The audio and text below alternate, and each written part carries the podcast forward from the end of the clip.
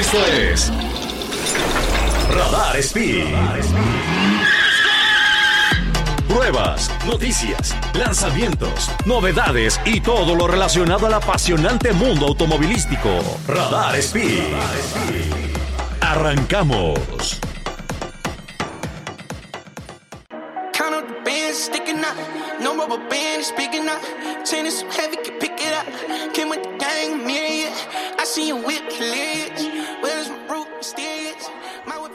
Amiguitos y amiguitas, ¿cómo están? Bienvenidos de vuelta a su programa radio favorito Radar Speed, el programa de autos Pertuti, Pertuti.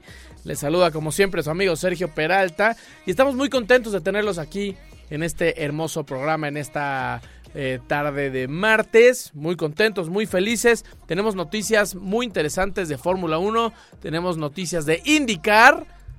Tenemos ahí una noticia muy buena de Pato Ward, este, el piloto mexicano que está ahora en IndyCar. Y también tenemos eh, a un amiguito que, que que aventamos hasta el lejano país de Alemania y que nos va a contar cómo le está yendo en esta gran experiencia, esta gran aventura. Vamos con Ferchito y regresamos con más noticias.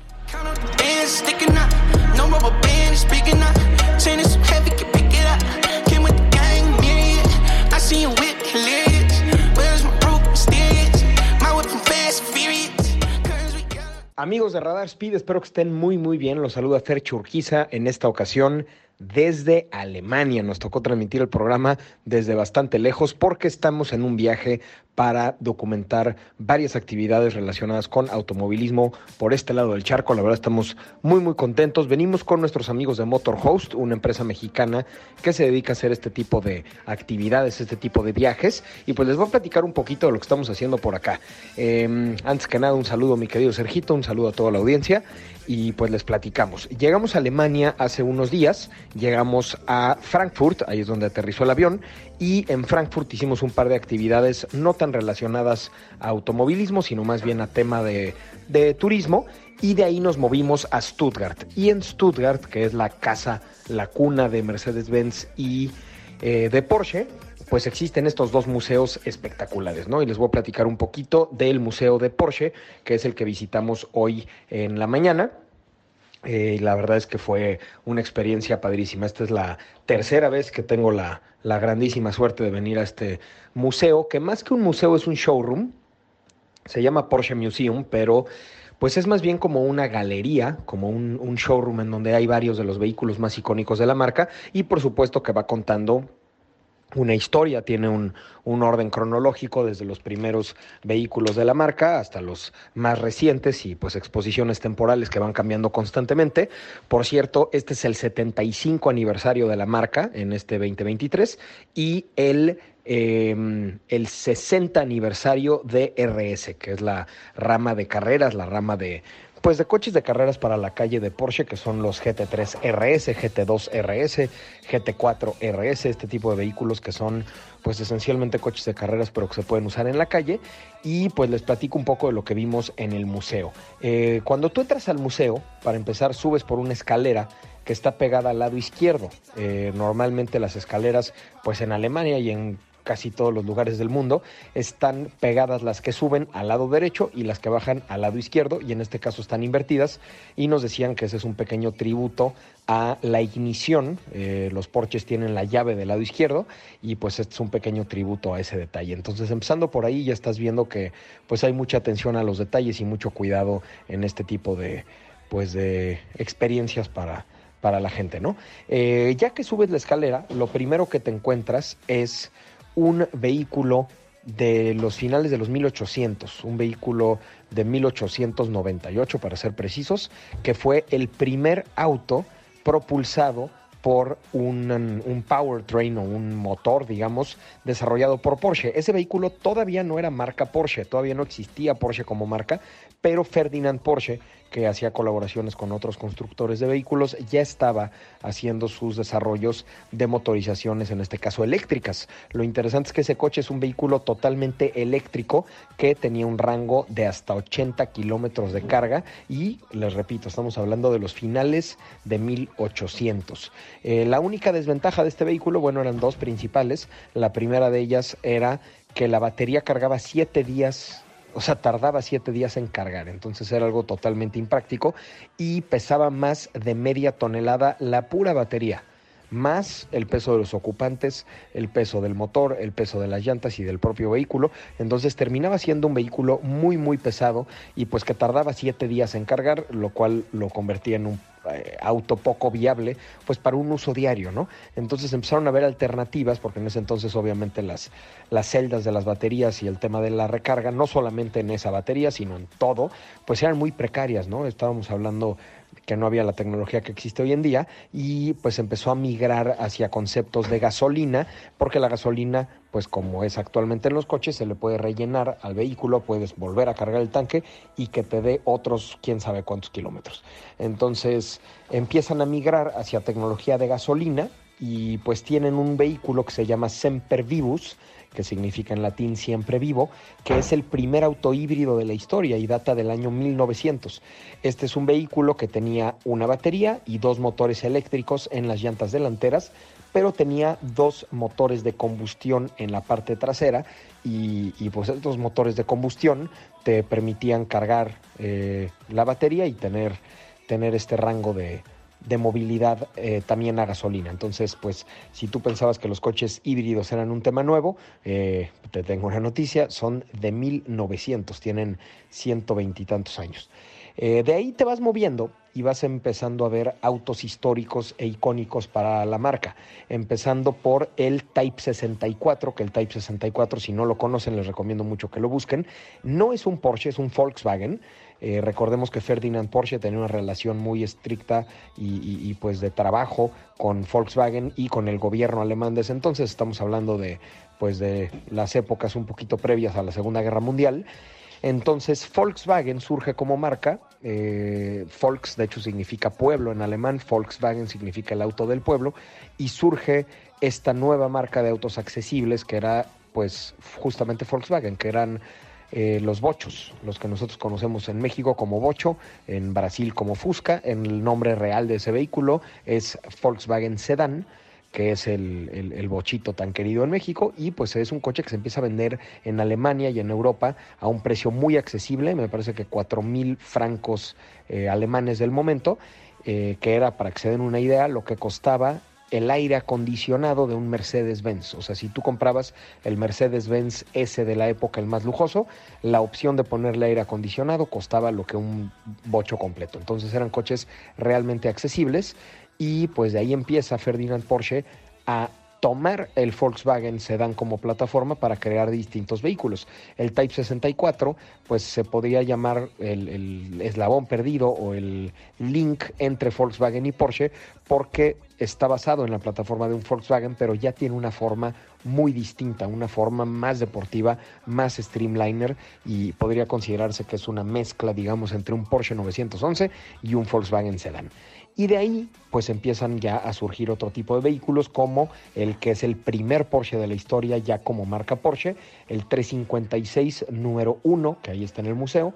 Ese es el primer vehículo ya con portar el, nombre de Porsche como marca. Todavía no existía el emblema de Porsche, eh, simplemente tenía las letras del apellido Porsche. ¿no? Eh, posteriormente se funda el emblema de Porsche, que era una mezcla entre el escudo de la Casa de Armas de Stuttgart, eh, el emblema de la ciudad, el apellido, y pues ahí tenía varias referencias, el tema de caballos por la región, y pues se, termina creando el emblema que, que conocemos hoy en día con rojo, negro y dorado, que utiliza la marca hasta la fecha con mínimos rediseños desde aquel entonces, ¿no? Y de ahí empiezas a subir en el museo, empiezas a ver 356 carreras, empiezas a ver 550 eh, y, y, otro tipo de vehículos, como por ejemplo el prototipo del 911. El primer 911 tienen ahí en el museo uno de los primeros 911, de los primeros 80 911, que de hecho se conocía como 901 un dato curioso, no sé si sabían, es que el 911, el Porsche 911, no se iba a llamar 911, se iba a llamar 901 originalmente. Ya estaba, de hecho, eh, todo listo para que se lanzara como 901 y de repente Peugeot le dice a Porsche, oye compadre, yo tengo registrados todos los nombres con un cero en medio. Entonces tu 911 se va a tener que llamar de otra manera y se termina llamando 9 911, o sea, el 901 se termina llamando 911. Se rumora que porque ya tenían fabricados los 9 y los unos, eh, los emblemitas que llevan la parte trasera, entonces por un tema de costos decidieron pues utilizar lo más que se pudiera y que hubiera la menor cantidad de merma posible, lo cual suena bastante viable porque es justamente la mentalidad alemana, ¿no? Eh, y de ahí va subiendo y empiezas a ver coches de carreras, ¿no? Hay un Porsche 959 que fue, es, un- es una versión de calle de un coche de carreras que fue el auto más rápido del mundo en su momento. Hay Porsches 917 muy interesantes. Está ahí el, el- número, me parece que era 21, que es un, un vehículo que se utilizó por Pedro, Pedro Rodríguez. Eh, no es el número 2, ese está en Estados Unidos, en Canepa, pero tienen ahí el, el de Pedro Rodríguez. Tienen el 91720, el, el, Fat Pig, eh, que es el, el Pink Pig, perdón, que es el, el auto de carreras, probablemente los más fotografiados. Es un Porsche rosa con el diagrama de un carnicero con los cortes de carne. Y pues de ahí va subiendo y empiezas a ver el Carrera GT y empiezas a ver el GT1 y otro tipo de vehículos bien interesantes, el Porsche número un millón que es un 993 blanco que se donó a la policía, entonces es, está eh, totalmente equipado como patrulla. Eh, había un GT1 Stratton Version, que es el, el de calle, es el Porsche, pues digamos, podríamos considerarlo de los Porsches más extremos que se han fabricado. Ya ahorita hay unos más rápidos, porque esto estamos hablando de finales de los noventas, ya ahorita, 20 años después, pues estás, estás hablando que sí, ya son, son coches que, que ya, ya hay versiones más rápidas, pero ese GT1 era esencialmente un auto de Le Mans, pero para la calle. Solamente se fabricaron 21 de esos. También estaba el Porsche 917, perdón, 919 Hybrid, que es el vehículo con el que han ganado recientemente Le Mans. Fueron tres victorias consecutivas, me parece que de 2014, 15 y 16 son tres victorias consecutivas para Porsche en Le Mans con esta nueva tecnología híbrida y pues varios vehículos icónicos de la marca como GT3, como ya habíamos hablado de Carrera GT, habíamos hablado de Porsche 928, eh, 930 Turbo, 2.7 RS, o sea, realmente tienen una, una selección de vehículos bien, bien interesantes ahí en el museo. Y recordemos que la colección completa de Porsche tiene 750 coches, de los cuales están en exposición más o menos 300. Entonces, de lo que tú alcanzas a ver en el museo, todavía hay casi tres veces más de eso guardado en bodegas y pues constantemente están cambiando la, la colección. Eh, y pues con eso terminamos este bloque del Museo de Porsche en Alemania. Si quieren ver estos vehículos, si quieren eh, escucharlos, verlos, eh, videos, fotos, los invito a que me sigan en redes sociales, arroba Ferge Urquiza o Fercho Urquiza en todas las redes sociales. Estamos subiendo contenido esta semana a YouTube, a TikTok, a Facebook, a Instagram y a Twitter de todo este viaje, porque Todavía faltan varios días de viaje en donde vamos a estar visitando Nürburgring y en donde vamos a estar visitando otros museos y otros lugares bien, bien interesantes. Vámonos un corte comercial y regresamos a Radar Speed.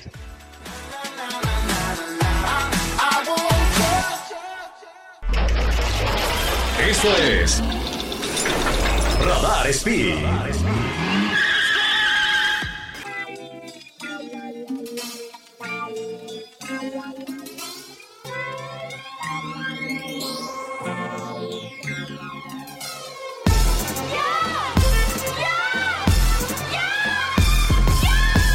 Amiguitos, ¿cómo están? Bienvenidos de vuelta a estos brevísimos cortes comerciales. Estás escuchando Radar Speed, el programa de autos para todos a través del 107.5 FM en el eh, Bajío, Querétaro, etcétera, y a través del 88.9 en León, Guanajuato. Les mando un saludo enorme a todos, también a la gente que nos está viendo a través de Radar TV, el canal 71, la tele de Querétaro. Oigan, eh, ya escuchamos la hermosa narración de nuestro querido amigo Fercho Urquiza, que eh, prácticamente sentimos que lo acompañamos en el Museo de Porsche allá en Stuttgart, una, una hermosa experiencia que está viviendo, pero yo les traigo algo también hermoso, de mucha emoción y de mucho orgullo y de mucho sentimiento patriótico, porque este fin de semana tuvimos dos carreras importantes. La primera, Fórmula 1, sábado en la noche, Australia, fue buena, estuvo interesante. Ahorita vamos a entrar a fondo. Pero el domingo, el domingo vivimos una carrera, una de las más interesantes de... Bueno, la temporada ha sido corta, pero sin duda... eh, Texas, el óvalo de Texas, es uno de los óvalos más interesantes que hay en la IndyCar. Y es que es un óvalo en el que se andan rodando alrededor de 360 kilómetros por hora, 370 kilómetros por hora. Es una locura. En ese óvalo, en la IndyCar, para que se den una idea, van con un promedio de fuerzas G de 4.5. Es una locura. 4.5 promedio de fuerzas G constantes es una locura. Cualquiera de nosotros que no estamos acostumbrados a eso, nos podríamos hasta desmayar. De hecho, ese circuito se cambió hace pocos años porque antes el Peralta era continuo. Eh, y entonces había pilotos que de repente tenían blackouts, se les iba eh, la vista, se iban a negros y tenían que entrar a pits porque dejaban de ver, o sea, se quedaban a punto del desmayo.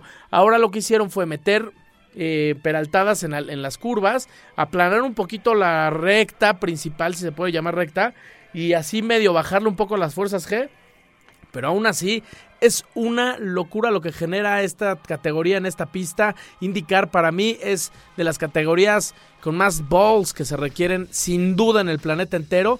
Y además andar veintitantos coches, casi 30, rodando a 370 km por hora, con 4.5 fuerzas G, a milímetros de distancia llanta con llanta. Eso sí, eso sí son hombres y no pedazos. Eso sí son pilotos y no pedazos. Y tenemos un, los resultados, tuvimos una carrera interesantísima con un par de, banderas amarillas que por supuesto se esperaban, porque al ser una carrera tan cerrada, pues hubo algunos contactos que mandaron a algunos pilotos al muro y gran parte, gran parte de la, de la carrera estuvo el piloto mexicano Pato Guarda ahí en primer lugar. De hecho, toda la mitad de la carrera estuvo Pato Guard adelante andando durísimo, pero de verdad duro, duro. Y imagínense que hubo un punto de la carrera en el que Pato Ward y Joseph Newgarden, el, el, que venía en segundo lugar, eran los únicos que estaban en la vuelta líder. Quiere decir que Pato Ward lapeó o alcanzó al tercer lugar. Era una locura el ritmo que tenía el McLaren, el Arrows McLaren del mexicano Pato Ward. Era, era, era un claro ganador eh, este, en ese punto hasta que empiezan a suceder algunos incidentes ahí que le afectan un poco. El primero, una bandera amarilla, hay una parada en pits, todos paran, perfecto.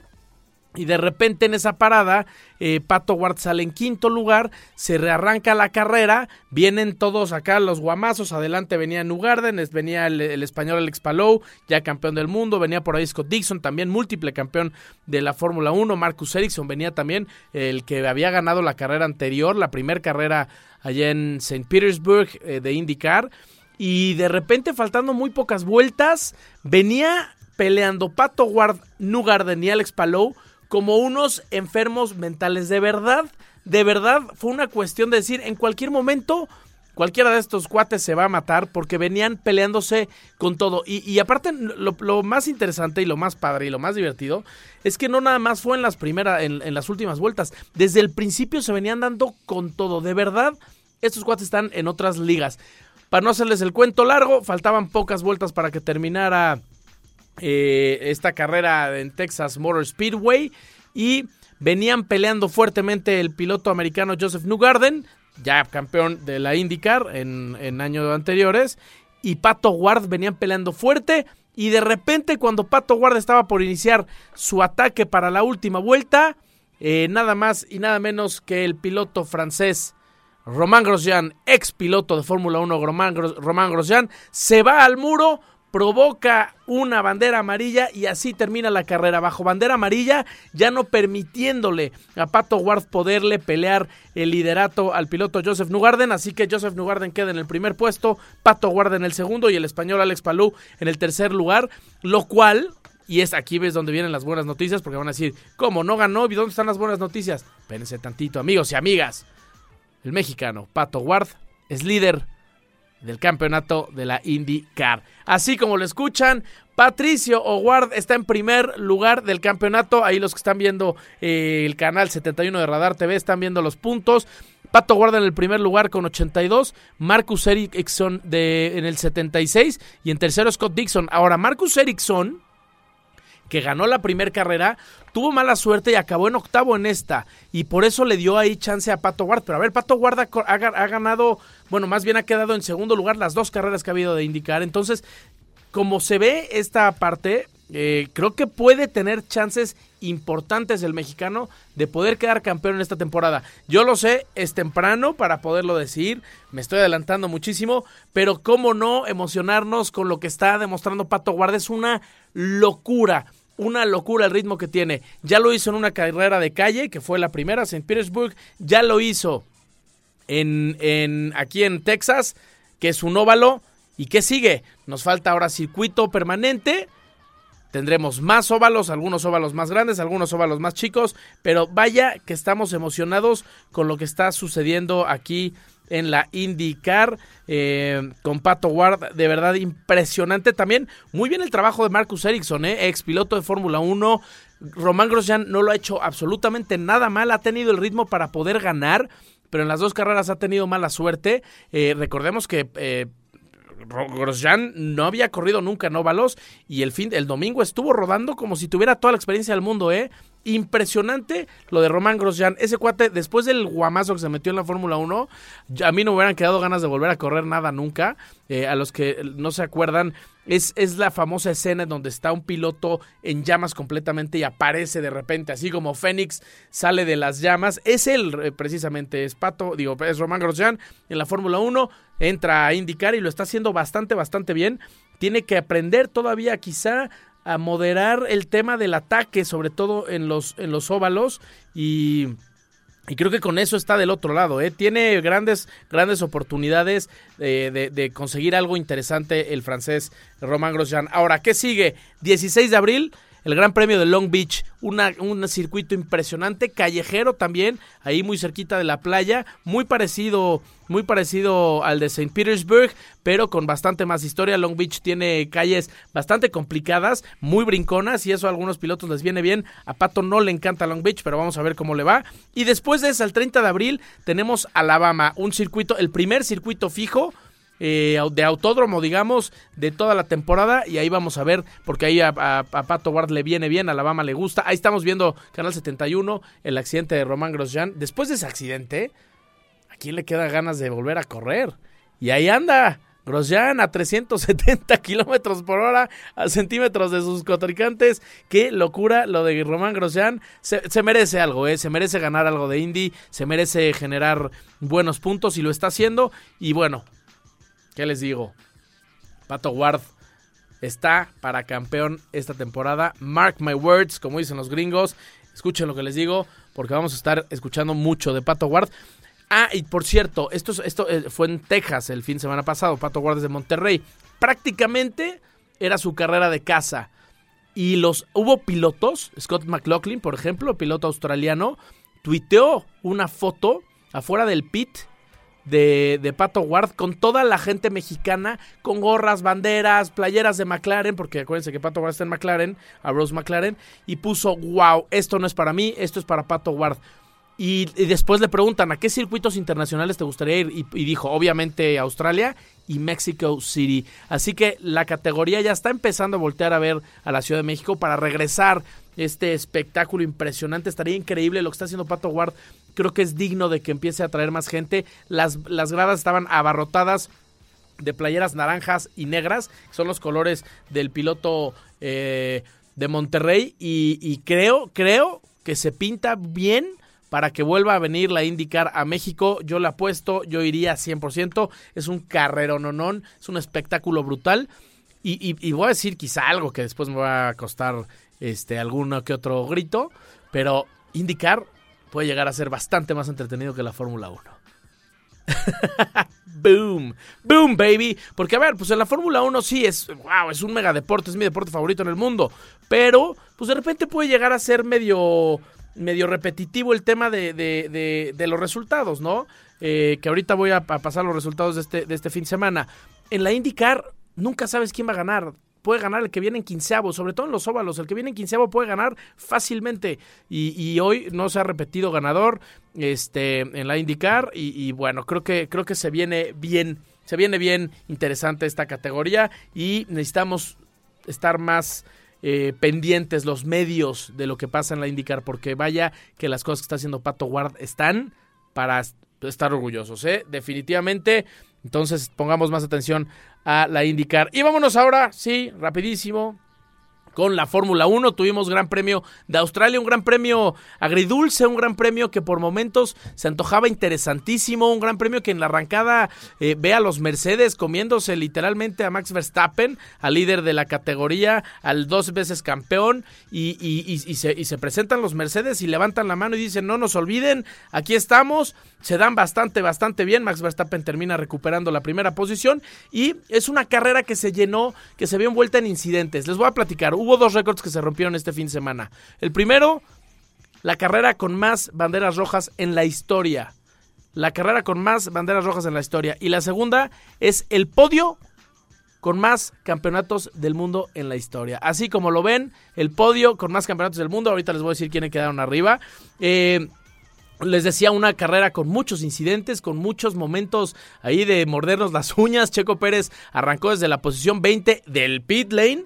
Eh, esto quiere decir que arrancó básicamente desde los pits, de la línea de los pits, y, terminó en, la quinta posición, lo cual demuestra que el Red Bull anda durísimo, que Checo Pérez lo hizo de forma inteligente. Por ahí cometió un errorcillo, repitió un errorcillo que tuvo en la quali, que fue lo que eh, lo puso ahí en esos aprietos, pero eh, supo removerse esa espinita y logró remontar hasta el quinto lugar, bastante, bastante bueno. Se despega un poco de los puntos por supuesto, de Max Verstappen. Eh, y, un circuito que me gusta, un circuito que acaba de sufrir un cambio, quitar una de las chicanas, se volvió un poquito más rápido de lo que ya era. Y, bueno, se presentaron ahí algunos momentos de emoción. Al final, eh, se, hizo, se hicieron un par de eh, relanzamientos que parecía, de verdad parecía una categoría de amateurs, ¿eh?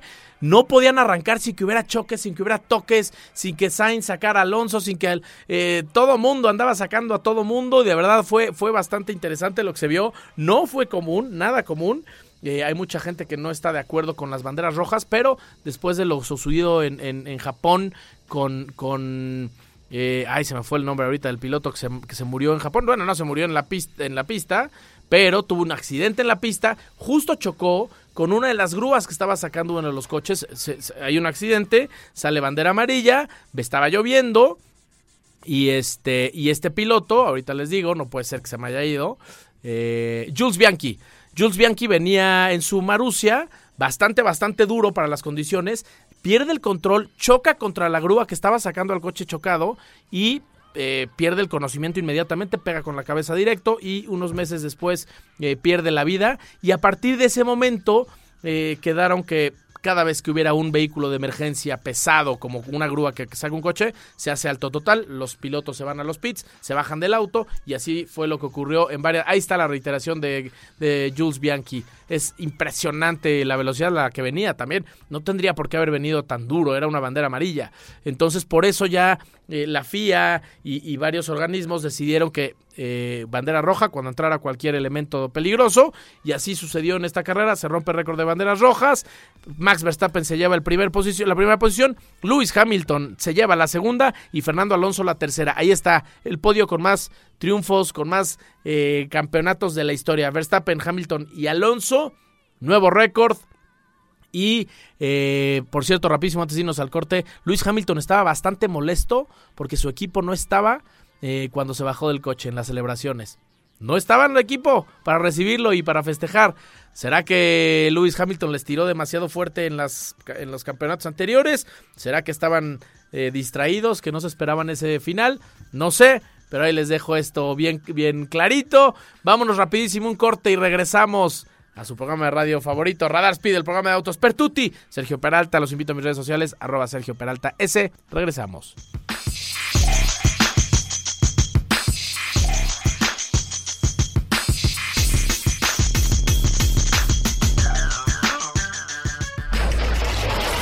Esto es Radar Speed. Radar Speed.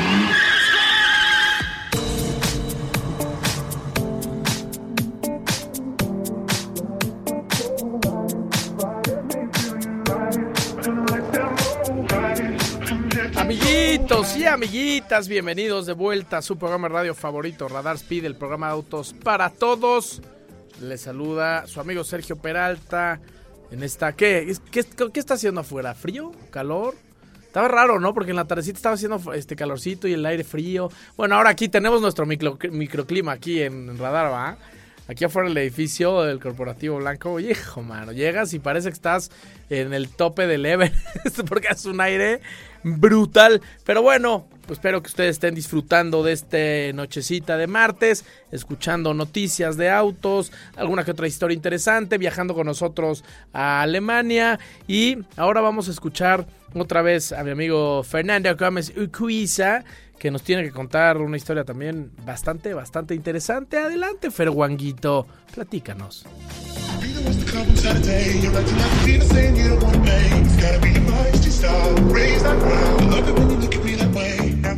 Amigos de Radar Speed, estamos de regreso en este su programa favorito, el programa de Autos para Todos. Eh, saludándolos desde Alemania, eh, soy Fer Churquiza aquí con, con Sergito Peralta acompañándolos en este día de tarde o el sábado en la mañana si están escuchando esto en repetición. Y pues nos tocó hacer el programa desde lejos porque, como les dije, estamos en Alemania, en este momento en Stuttgart, en nada más y nada menos que el Museo de Mercedes-Benz, uno de los mejores museos del mundo y no solamente de coches, de verdad que la museografía en este lugar está espectacular. Les voy a platicar un poquito de lo que pueden encontrar en este museo y pues tratar de, transmitirles un tour virtual, un tour eh, lejano, eh, para que ustedes también puedan buscar contenido de este museo. Eh, los invito a que me sigan en redes sociales, arroba Ferge Urquiza, arroba Fercho en todas las redes. Me pueden encontrar en Twitter, en Facebook, en Instagram, en TikTok y en YouTube. Por ahí andamos en todas, subiéndoles contenido de este gran viaje. Y pues les platico un poquito de lo que nos encontramos hoy en el Museo de Mercedes-Benz. Lo primero que encuentras es un elevador que sube hasta el piso de hasta arriba del museo se abre el elevador y automáticamente te encuentras con un caballo, que es una, una especie de referencia pues del transporte que existía previamente a un, a un auto, ¿no? Eh, anteriormente, en los mediados de los 1800, pues el transporte por predilección era el caballo, ya sea montado o jalando una carreta, y pues a finales de los 1800 empiezan los primeros vehículos. De hecho, el primer auto eh, considerado ya un auto de combustión, es justamente una creación de Carl Benz. Es un, es un vehículo de tres ruedas, dos ruedas en la parte trasera, una rueda en la parte delantera, y pues es el, que es considerado el primer auto de combustión interna. Y después surge un auto creado por eh, el señor Daimler, que fue posteriormente socio de Carl Benz, ya platicaremos eso un poquito más adelante del segmento, pero él crea el primer auto de cuatro ruedas. El primer auto pues ya, ya conforma un poquito más de coche, ¿no? El primero es como una especie de triciclo y el, y el segundo es un vehículo de cuatro ruedas con volante, ya que se parece un poquito más a los vehículos, pues imagínense una carreta prácticamente, porque eso es lo que eran, una carreta, pero en vez de ser propulsada por caballos, era propulsada por un motor de combustión. Recordemos que en ese entonces no existían sistemas eléctricos. La chispa, que en este caso no era una chispa, para detonar la mezcla eh, salía de flama. Entonces la misma gasolina se incendiaba eh, para crear una flama que calentaba y eso promovía la combustión, parecido a lo que hoy en día a lo mejor pues el funcionamiento de un motor diésel, ¿no? Y estos motores consumían muchísima agua para poderse enfriar. Y no era como hoy en día, que no, en ese entonces no se podía reciclar al 100% el agua. Actualmente un vehículo, pues tú le pones anticongelante y no se lo consume a menos de que tenga una falla, una fuga o que esté pasando anticongelante a la cámara de combustión. Pues el, el anticongelante de un coche simplemente se recircula, enfría el motor y, vuelve a entrar y vuelve a salir, ¿no? Y en ese entonces no, en ese entonces eh, parte de este líquido que enfriaba el motor, se evaporaba y usaba, mm, en, muchos casos estos coches tan antiguos, usaban más agua que combustible para poder operar y se volvía algo pues muy interesante. ¿no? Eh, posteriormente empieza a avanzar la tecnología y, curiosamente los primeros autos eh, creados por Carl Benz, en este entonces todavía no, todavía ni siquiera eh, se llamaba Mercedes-Benz la marca, como les digo, esto lo tocaremos un poquito más adelante, empezaron a crear vehículos casi todos con nombres franceses, porque en Alemania todavía no estaba de moda, eh, ni era algo bien visto, pues tener un vehículo de propulsión propia, sino más bien pues era la practicidad de los caballos y se veía más bien como un avance de ingeniería o un avance tecnológico el tema de coches con autopropulsión. Pero en Francia, específicamente en París, era de altísimo estatus tener un coche que ya no usara caballos, sino que se moviera por sus propios medios de impulso, porque esto significaba estatus. Eh, los coches en ese entonces costaban prácticamente lo que una casa, era algo muy, muy lujoso, era algo muy exclusivo que muy poca gente tenía acceso a. Entonces, en París, en Francia, donde estaba eh, pues toda la, la cuna de, de, la aristocracia, pues era muy eh, bien visto tener un vehículo de propulsión propia, ¿no? Y entonces así es como empieza la historia de varias empresas que eventualmente se juntan. Eh, el nombre Mercedes-Benz, eh, mucha gente, yo incluido, pensábamos que era por la hija o la esposa de Carl Benz, pero no, esa fue una coincidencia. En realidad el tema de Mercedes viene porque Mercedes era la esposa de un diplomático que era el socio comercial del señor Daimler. Daimler-Benz eventualmente se, se junta, digamos, esta, esta pues alianza entre dos competidores, porque eran, eran dos empresas distintas, ¿no? Me parece que eh, eran tres empresas distintas, de hecho, Maybach, Daimler y Benz. Y eran competidores y eventualmente se unen cuando, cuando llega la guerra, se unifican para pues crear, digamos, el mejor coche de Alemania, y ahí es donde surge este tema de Mercedes-Benz, y también ahí surge eh, este término de gentleman driver que muchos hemos escuchado. Un gentleman driver actualmente es un una persona que corre coches por gusto, y pues ahí en los años 20, en los años eh, de aquellos entonces, justo surge este término, porque en esos años quien operaba los coches eran mecánicos y choferes altamente especializados. Se podrían comparar hoy en día a lo mejor con un piloto de avión. Eh, tenían que tener un nivel de especialización muy alto para darle mantenimiento y operar el auto porque no era como hoy en día que le girabas la llave y lo usabas. En ese entonces tenían que hacer todo un protocolo de encendido, era operación de maquinaria, engrasado, rellenar niveles, etcétera, ¿no? Era, era un proceso bastante complicado, entonces pues obviamente era muy costoso eh, tener un coche, porque tenías que tener una persona de planta contratada que lo pudiera operar. Y ahí empiezan a surgir versiones de los autos grandes, de las carrozas, aligeradas, con el mismo motor, pero con mucho menos peso, eh, para carreras. Y pues el resto es historia, ¿no? Eh, hubieron muchos conductores, que eran personas adineradas, que decidían ellos conducir sus propios coches en vez del chofer. Y a estos se les empezó a llamar gentleman drivers. El chofer venía junto, que era un mecánico especializado, eh, que le daba servicio y mantenimiento al coche, y justamente de ahí vienen los copilotos. Los copilotos de los rallies o de las carreras vienen justo de estos mecánicos eh, capacitados para darle mantenimiento al vehículo, que pues venían junto a ti para darle mantenimiento al auto en cada parada y eventualmente empiezan a a poder dar indicaciones, ¿no? A poderte dar indicaciones de cómo es la ruta y cómo es donde tenías que ir y pues se, convierten ya en navegantes, ¿no? Copilotos mecánicos, pero al mismo tiempo navegantes. Y pues la historia de Mercedes-Benz empieza a evolucionar, empieza a, convertirse en una marca pues totalmente de lujo y, estamos hablando que eh, crean vehículos ya hablando de la posguerra, eh, todas las marcas alemanas cuando fue la Segunda Guerra Mundial, cierran las fábricas y solamente hacen vehículos militares, algunos vehículos de calle, como por ejemplo el Volkswagen eh, Sedan, que sí era un vehículo para, pues, para mover gente, pero prácticamente todos, eh, todas las fábricas se adaptaron para fabricar o vehículos de guerra o motores o motores de aviones, este tipo de cosas, ¿no? Y eventualmente, terminando la guerra, pues Mercedes quiere regresar a sus orígenes, a estos coches deportivos, a estos coches que pues generaban mucho ruido y crea el Mercedes-Benz 300 SL. 300 SL viene, el, 300 viene de 3 litros, que es el tamaño del motor, y SL viene de Sportlight. Sportlight siendo deportivo ligero eh, y pues siendo un coche siendo un coche eh, muy, muy rápido. Era un coche extremadamente rápido, el coche más rápido del mundo en su época, de hecho, eh, llegando a 240 kilómetros por hora, me parece. Tenía 210 caballos de fuerza y pues era un chasis de, tubular, es un chasis parecido a lo que hoy en día es el chasis de un coche de carreras, de un NASCAR, con una carrocería de aluminio y pues fue el primer coche de inyección mecánica. Eso es lo que encontramos en el Museo Mercedes y habían varios vehículos interesantes, ¿no? Estaba un 300 SLR, que es actualmente el coche más caro del mundo, se vendió en 135 millones de euros. Imagínense nada más, hagan la conversión por 20 y eso sería lo que es en pesos, pero son 135 millones de euros, una verdadera locura. Eh, solamente se fabricaron dos, uno el que, el que se vendió está en una colección privada y el otro es el que está aquí en el museo.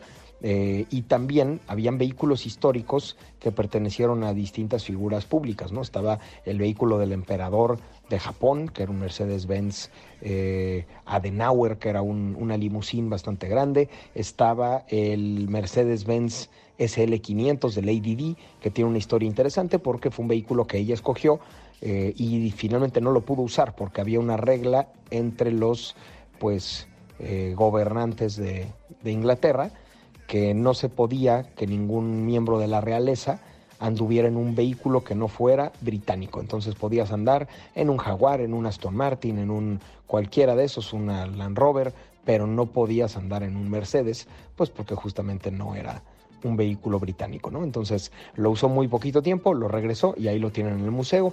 Estaba la camioneta Mercedes-Benz, la ML500, que se utiliza en la primera película de Jurassic Park, un papamóvil, que era una Mercedes G, eh, con vidrios blindados y pues realmente habían varios vehículos bien interesantes, pero lo que definitivamente se robó el, espectáculo, el show, fue la colección de los Silver Arrows o los Fórmula 1, eh, que en la parte de abajo pues realmente tienes una cantidad de Fórmula 1 impresionante desde vehículos de los años 50 hasta Fórmula 1 modernos, de Lewis Hamilton, eh, de, muchos pilotos bien conocidos, o sea, realmente hay coches que utilizaron Sterling Moss, Juan Manuel Fangio eh, y coches campeones del mundo. Eh, vehículos, vehículos, vehículos de verdad históricos y prototipos y de todo un poco. En el Museo de Mercedes tiene una extensión territorial brutal, es cuatro veces más grande que el Museo de Porsche en tema de metros cuadrados y es el equivalente en, en, en, metros cuadrados de exposición a dos campos de fútbol profesional. Entonces ya estás hablando que es una cantidad eh, impresionante de, de vehículos de exposición, de motores, porque no solamente tienen vehículos, tienen motores, tienen Nomex, cascos, eh, equipo de, de piloto, muchísimas cosas súper, súper interesantes. Si quieren ver un poquito más de ese museo, de nuevo, en arroba Fergeurquiza o Ferchurquiza en todas las redes sociales, voy a estarles subiendo videos de los vehículos más interesantes. Y pues eso fue el tour virtual del Museo Mercedes-Benz. Les mando un gigantesco abrazo desde Alemania y seguiremos aquí reportando y subiendo contenido a redes sociales. Eh, les mandamos un abrazote y que tengan excelente tarde o excelente mañana si están escuchando esto en repetición.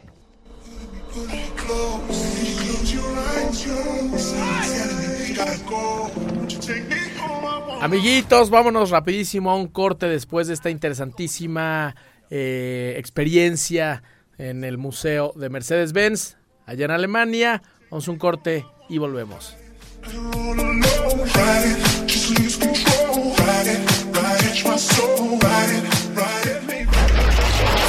Eso es Radar Speed. Radar.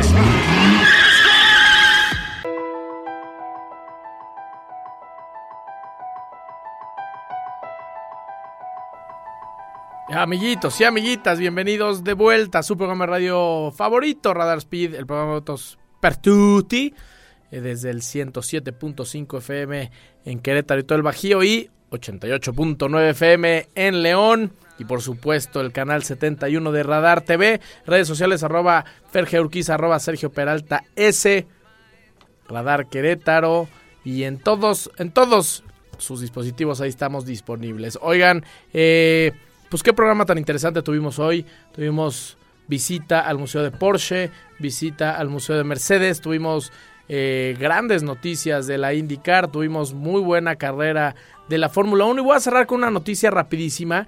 Y es que hoy, hoy acaba de decir el piloto brasileño, ex piloto eh, brasileño Fórmula 1 Felipe Massa, que va a impugnar uno de los campeonatos de Lewis Hamilton.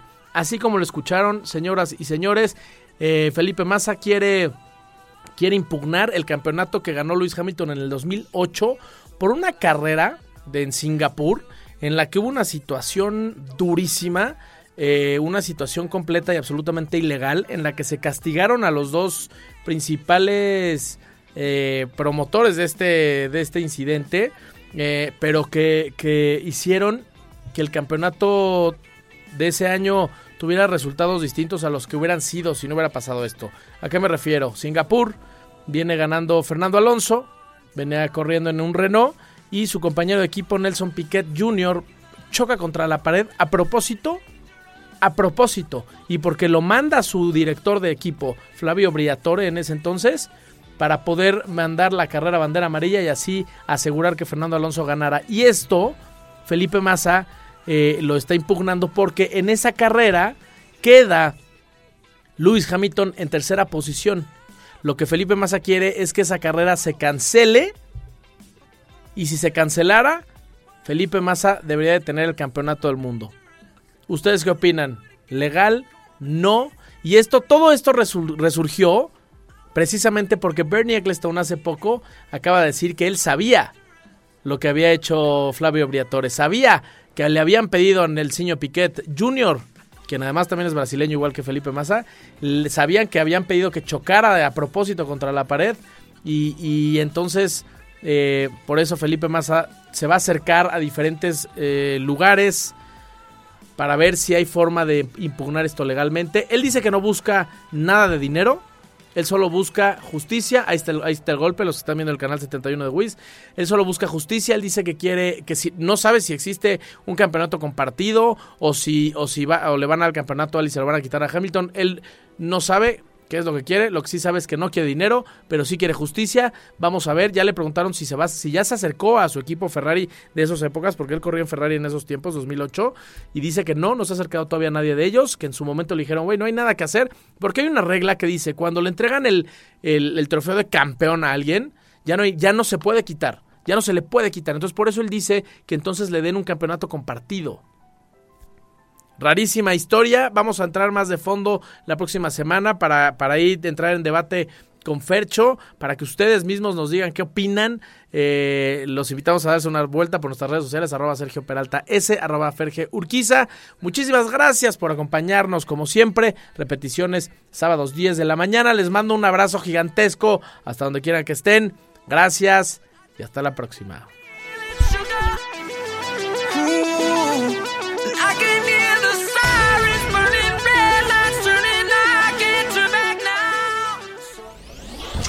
El automovilismo no es un simple deporte. Es una disciplina y en Radar Speed te enterarás de todas las noticias, novedades, lanzamientos y todo lo relacionado al apasionante mundo automovilístico. Escúchanos en una próxima emisión aquí por Radar 107.5 FM. FM.